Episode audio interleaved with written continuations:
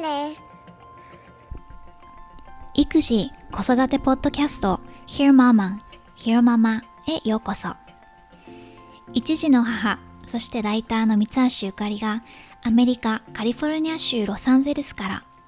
海外の育児・子育てにまつわる情報をお伝えする本音を大事にしたポッドキャストです食事の準備っていうのは専業主婦か外で働いているかに限らずママの仕事の一つで時間になったらご飯が食卓に出てくるのが当たり前っていう家庭が多いんじゃないかなと思います。そもそも料理をすることが好きとか、まあ、そうでもないっていう違いもあるとは思うけれど今はコロナウイルスの影響で通常ならね朝と夜で済んでたものに昼まで加わってそれこそあえまのおやつみたいなもんもあったりしてもう誰か代わりにやってって人は少なくないんじゃないかと思います。ツイッターに流れてきた新聞記事で料理研究家の方なのかな土井善晴さんという人のインタビューがあって高度成長期にはたくさんのごちそうを用意してテーブルに並べることが豊かなことだとして喜ばれたとただ今外出自粛の影響で1日3度も作るなんてまさに地獄ですよっておっしゃっていて、うん。まあ、今回は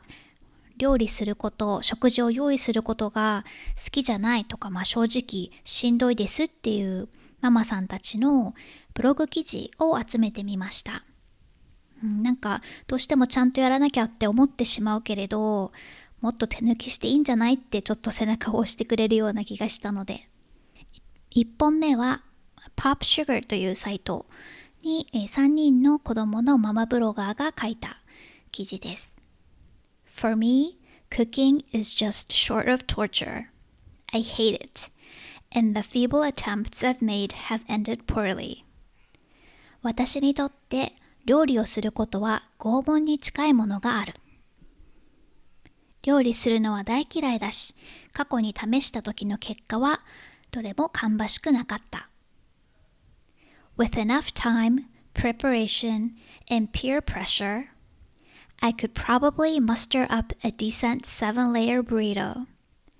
But why would I when I can drive the length of a football field and buy one for $1.99 without even having to leave the comfort of my vehicle? 十分な時間と準備、周りからのプレッシャーがあれば、7つのレイヤーがあるブリート、これは具をあのトルティーヤで巻いたものね、くらい出せるかもしれない。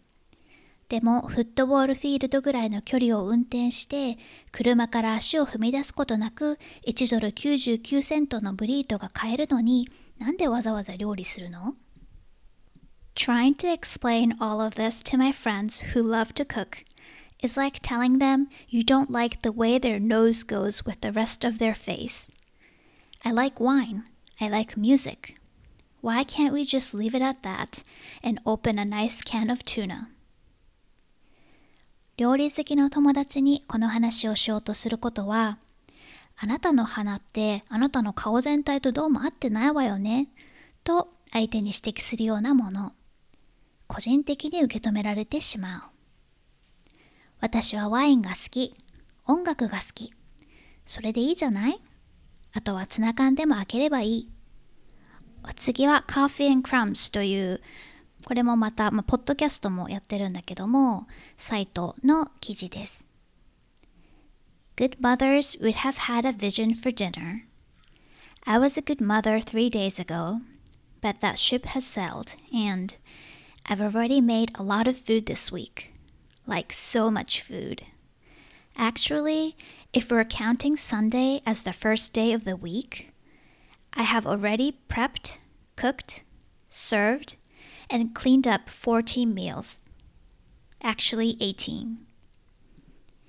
いいお母さんなら何らか夜ご飯について考えていたはず。私も3日前まではいいお母さんだったけれど、時すでに遅し。今週はすでに散々料理した。大量に。もし日曜日が1週間の始まりだとするなら、すでに14回から18回の食事の下準備をし、料理して出して片付けたことになる。I stand in the hallway trying to look like I'm formulating a plan, but frankly, I'm ready to wander around whining about food right along with you people, except that that would be useless because, unfortunately, for all of us, I'm the only person who can solve these problems. 廊下に立ったまま、夜ご飯の計画でも立てているような素振りを見せてはみるものの、正直、彼らと一緒にご飯について泣き言を言いたい。でも、そんなことをしても無駄。だって、残念ながらこの中でこの問題を解決できるのは私しかいないから。I'm basically a zombie now. I haven't spoken to an adult in at least 10 hours. My grasp of colloquialism and cliche cannot be entirely trusted. The point is that Thursday is the almost end of the week. I brought my A game for four straight days, and now, well, apparently I only have that many days of A game. 私はもはやゾンビと化してる。 この10時間、大人とは一度も会話をしていないし、私の言葉遣いやジョークは通用しなくなってる。大事なのは、木曜日はすでに1週間の終わりだということ。A プレイヤーとしてすでに4日間を過ごしているし、今は、うん、もう A プレイヤーとしての日数を使い切ったみたい。次が Momtastic というサイトから私、そのママ自身は料理が苦手なので、料理は旦那担当ですっていう、まあ、可能ならこれがベストなソリューションだよねっていうことについて書かれたブログです。でこの女性自身もお母さんがあまり料理をしない人で食卓に冷凍食品が並ぶことの方が多かったと朝ごはんはいつもシリアルだったしでも別にお腹を空かして過ごしていたわけじゃないから構わなかったとでも料理をすることの楽しみを知ることはなかった必要に駆られてやるのが料理だというのが彼女の感覚だったけれど旦那さんはというと真逆で美味しい料理を用意することが愛情表現の一つだという家庭で育ったと。で彼自身も料理がとても上手。なのでこの家庭では料理をするのはパパでお皿洗いとか片付けをするのはママという役割分担だそうです。I'm a mom who doesn't cook and I'm okay with that. 私は料理をしない母親でそれでいいと思ってる。When I prepare my kids' breakfast or lunch, it's usually frozen waffles or cereal, or maybe a lunch plate of turkey slices, cheese, fruit, and avocado. The kids love it, to be honest. 私が子供の朝ごはんやランチを用意すると、大抵それは冷凍食品のワッフルかシリアル、たまにハムやチーズ、アボカドなんかを持ったプレートかもしれない。でも子供たちはそれで喜んでる。But there is certainly pressure in society even now for moms to cook. I realize the importance of providing children with nutritious, mostly unprocessed foods and a variety of healthy choices. But cooking just isn't my bag. if something should happen to my husband, I would buckle down and try to do what I would have to do to make sure my kids are well fed. でも社会には母親は料理をするべきだというプレッシャーがある。 私にだって子供に栄養価の高い幅広い食品、可能な限り加工されていない食品を与えることの大切さは分かってる。でも料理するってのはどうも私じゃないのよ。もしうちの旦那に何かがあったら、いよいよシートベルトを締めて、子供たちがまともな食事をするためにできることをすると思う。最後の記事は、今日の夜ご飯が何と聞かれるのがたまらなく嫌だっていうママさんのブログ記事です。I was about to ask him how he could already be hungry after his giant Target hot pretzel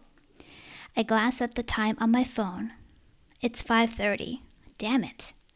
He's hungry because it's dinner time, and instead of 5 minutes of luxurious sitting, I should be playing 20 questions with every child in the family to see what they will eat. ターゲット。これはスーパーです。で、買った巨大プレッツェルを食べたばかりなのに、どうしてもお腹が空いてるのと聞こうと思ってスマホを見ると、夕方の5時半だった。気づかぬうちに夜ご飯の時間で、たった5分だけくつろいでる場合じゃなく、子供一人一人に今日は何を食べたいと聞いて回っているべきだった。I know, I know. I'm supposed to just cook one meal and eventually they will eat it. Only they won't. And then my two children, who would be perfectly happy with a diet that is 95% sugar, will head back and forth to the cereal and snack cupboards all evening, fulfilling the appetite they didn't fill with a dinner I wasted time cooking. 一種類の食事を作ればいつかお腹が空いて食べるはずだってみんな言う。でも現実は違う。子供たちは95%糖分の食事でも十分幸せ。結局一晩中私が時間を無駄にして作った夜ご飯を食べずにお腹を空かせた彼らはシリアルやお菓子を食べ続ける。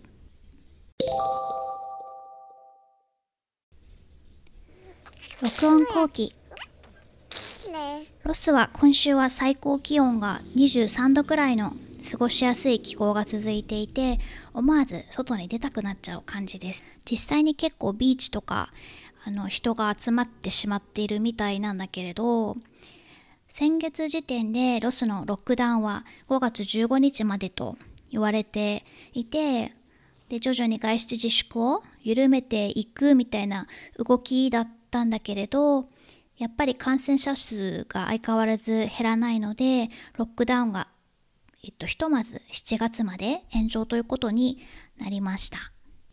もちろん早く日常生活に戻りたいけれど、正直今の感染者数とか死者数の推移を見ていて、安心して外に出られる感は全く持ってないので、中途半端に外出自粛を緩めて、また数字が上がってしまうよりは、もうしばらく辛抱した方が、これまでロックダウンをうん、してきた意味もあるのかなって思います。さて、今回のテーマに戻ると、日本人は民族として食事を楽しむ文化をすごく持っていると思っていて、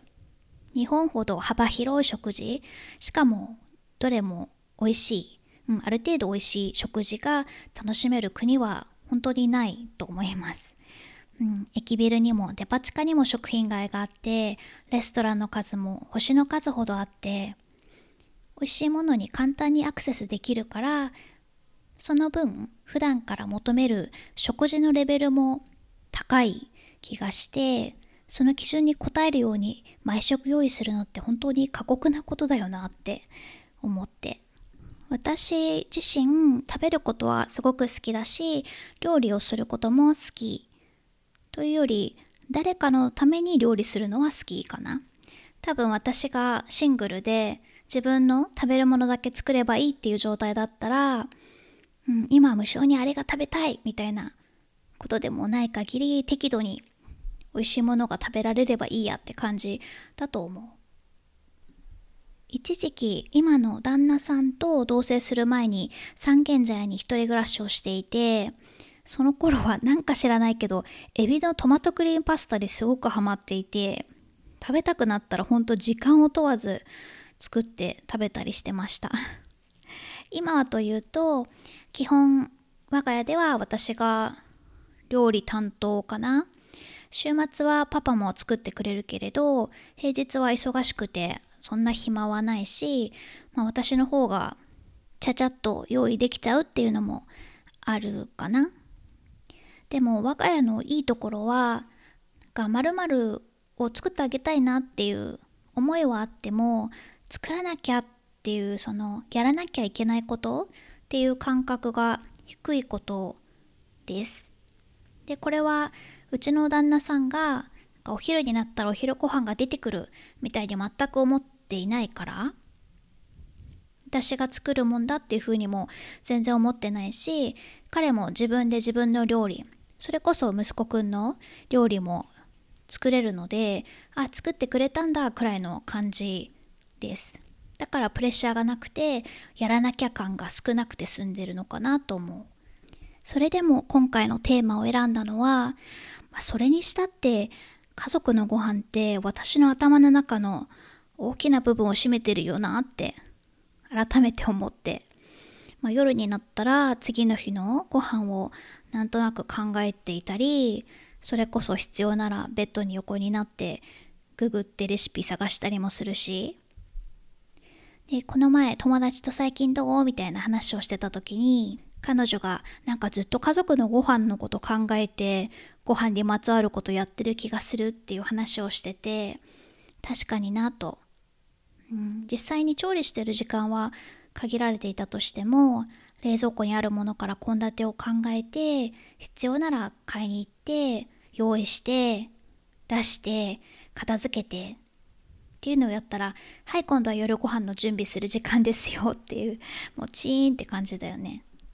あとまあもうお子さんがある程度ね自分で食べたりできる年齢だったらいいけれどうちはまだ今まあ2歳でそばにいて口に運ぶことを時々というかまあ横で手伝ったりしないとなんかご飯の時間が 永遠続きそうなのでいまだにそういうお世話もあると結構長い時間がかかってしまう。で子供がね好き嫌いせずによく食べてくれる子ならいいけどそうじゃないと出したものを食べなかった時のためにバックアップ用の食事も用意しなきゃいけないし、うん、我が家もしばらく変色期間が続いたのでいっぱいいっぱいだったことがありました。食べなきゃ生きていけないのはそうなんだけどそれこそママだって休まなきゃ生きていけないので食事の準備っていうものからも